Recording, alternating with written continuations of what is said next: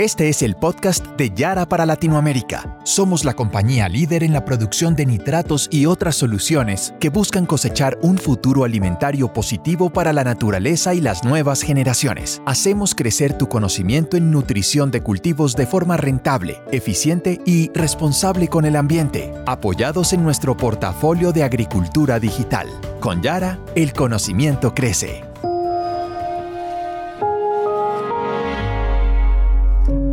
Hola a todos, bienvenidos a nuestro podcast Productores para el Futuro. Les habla Eliezer Pérez, Yaravita líder de Yara Ecuador. Hoy me acompaña Gustavo Pazmiño, agrónomo senior de Yara. ¿Qué tal Gustavo? ¿Cómo estás? Bienvenido.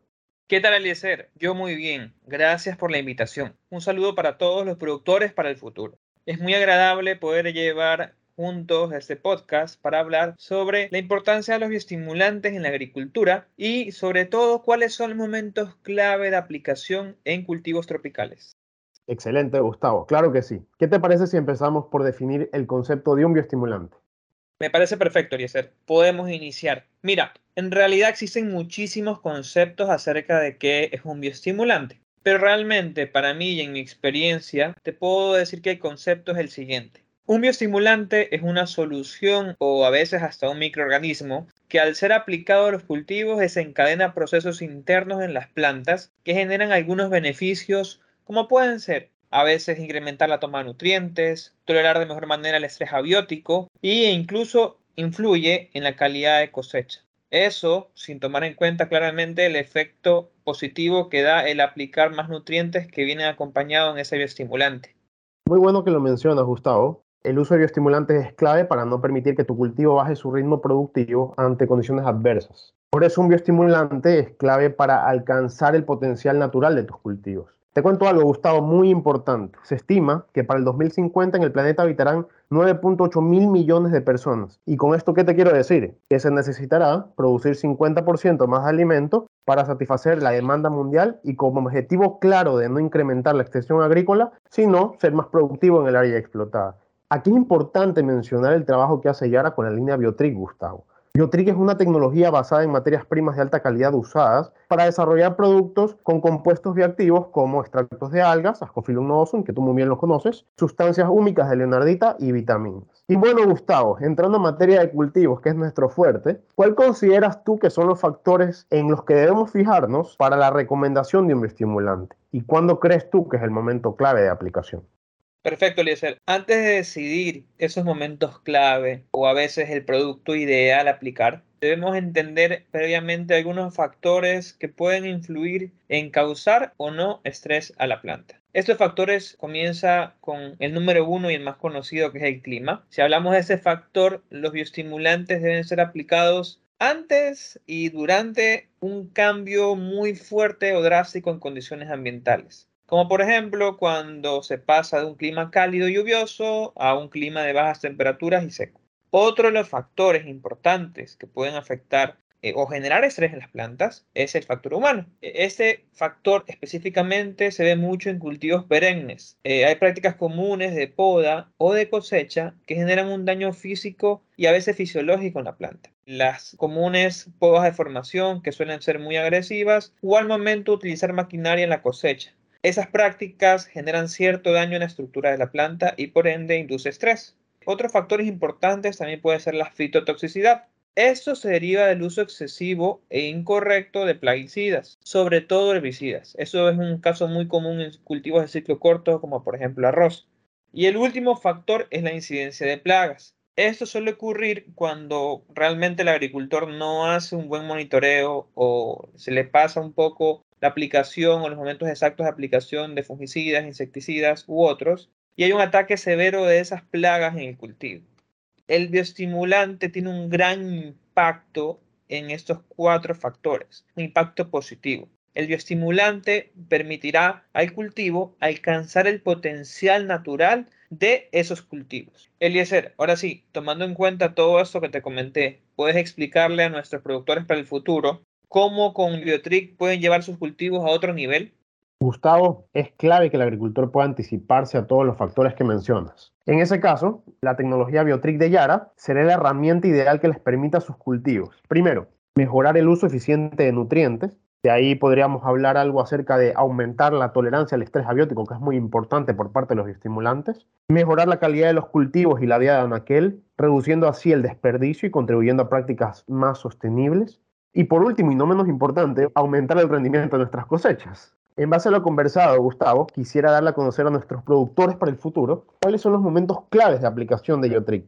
Ok, vamos por partes, Eliezer, nuevamente. Para decidir esos momentos claves de aplicación, creo que en este conversatorio podemos enfocarnos en dos factores. Uno, el tipo de cultivo y otro, las condiciones climáticas de cada país. Siempre me gusta dar ejemplos, entonces, específicamente en cultivos perennes, la bioestimulación debe ser enfocada en los momentos en que las condiciones climáticas tienen esa gran variación. Si te hablo con ejemplos específicos, es cuando el cultivo está en una etapa óptima de temperatura para cultivos tropicales entre 18 a 26 grados centígrados, inclusive algunas veces entre 22 a 26 grados centígrados. Pero ¿qué pasa si la temperatura baja o sube? Por lo general aquí en nuestros subtrópicos suele bajar. El cultivo entra en esa etapa de estrés, en ese momento de cambio de temperatura a que baje la temperatura de manera fuerte. Por el contrario, si hablamos de cultivo de ciclo corto como maíz, arroz o soya, la bioestimulación va enfocada en momentos claves que van a determinar el rendimiento a cosecha de cada uno de esos cultivos, cuando la bioestimulación debería ser enfocada a los momentos de prácticas culturales como trasplante, raleo y otros.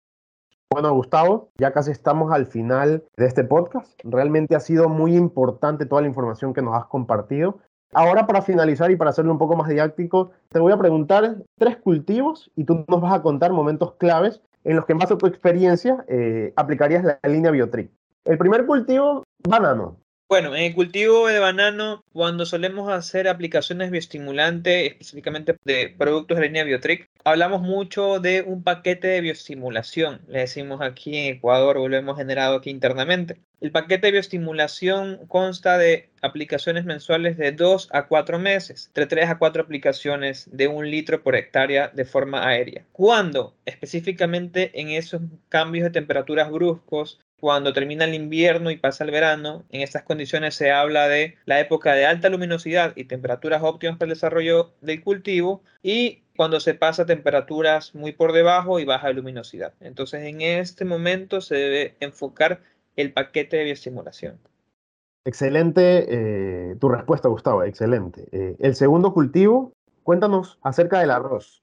La práctica común de siembra de arroz no suele ser directa, ¿ok? En este cultivo es un cultivo más de ciclo corto. La práctica común es de a medida de trasplante. Entonces, cuando la planta se siembra en un semillero o otro término un poquito más técnico, el almácigo, y se la trasplanta a los 20-30 días de sembrado, la planta pierde cierta parte de sus primeras raíces y pelos absorbentes. En ese proceso, y cuando trasplantamos al nuevo suelo y donde se desarrollará hasta cosecha, entra un proceso de adaptación. Entonces, si aplicamos bioestimulante a los 7 días después del trasplante, cuando ya tenga hojas funcionales para absorber el producto, se va a cortar el proceso de adaptación del cultivo. Qué bueno, Gustavo, buenísimo. Te, te, pregunto ahora sobre frutales. ¿Qué nos puedes decir? Cultivos conocidos como cacao, café. Cuéntanos un poquito.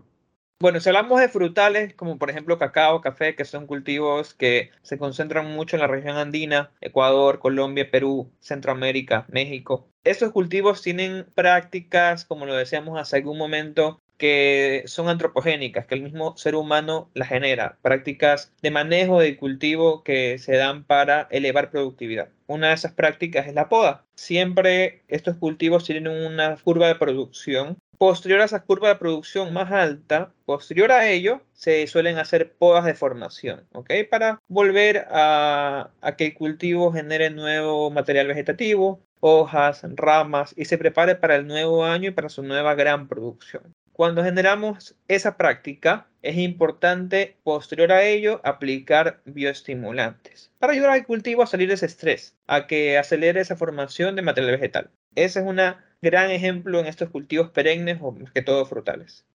Excelente, Gustavo. Y mira, antes de terminar, no quisiera dejar a nuestros productores para el futuro con las dudas, porque es muy interesante lo que comentas. ¿A qué te refieres con el paquete de bioestimulación?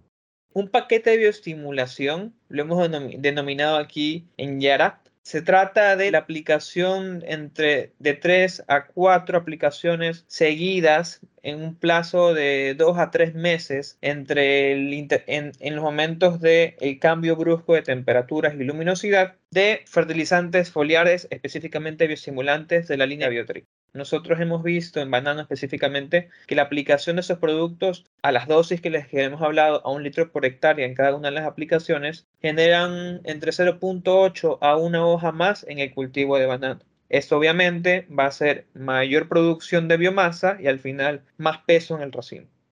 Gustavo, ¿y tú crees que esto pueda ser útil para Costa Rica, Colombia?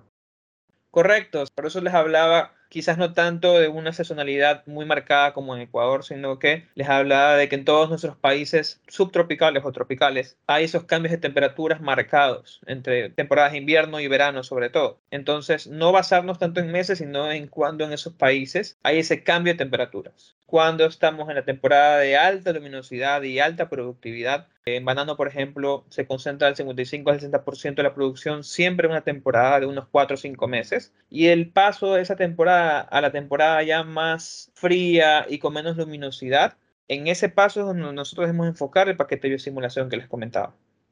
Excelente, Gustavo. Hemos llegado al final de este podcast. En serio, qué valiosa la información que nos pudiste compartir el día de hoy. Muchísimas gracias por tu tiempo realmente es muy valioso el hecho de compartir conocimiento porque esto a la larga genera más conocimiento. Entonces, muchísimas gracias Gustavo por acompañarme el día de hoy. No, gracias a ti Eliezer. Espero realmente que este no sea mi último podcast en el que nos encontremos. Sé que después de esta conversación, nuestros productores para el futuro podrán llevar sus cultivos a otro nivel con Iotric para alcanzar el máximo potencial de los cultivos. Entonces, sin más, nos despedimos de ustedes síganos escuchando para que ustedes también sean productores para el futuro que apoyan a la agricultura sostenible a través de soluciones eficientes en nutrición de cultivos. Hasta la próxima. Acabas de escuchar el podcast de Yara para Latinoamérica. Para más información sobre nosotros, sigue nuestra cuenta en LinkedIn, Yara Latinoamérica, o nuestra cuenta de Twitter, arroba Yara Latam. Únete a los productores para el futuro y haz parte de la transformación del agro.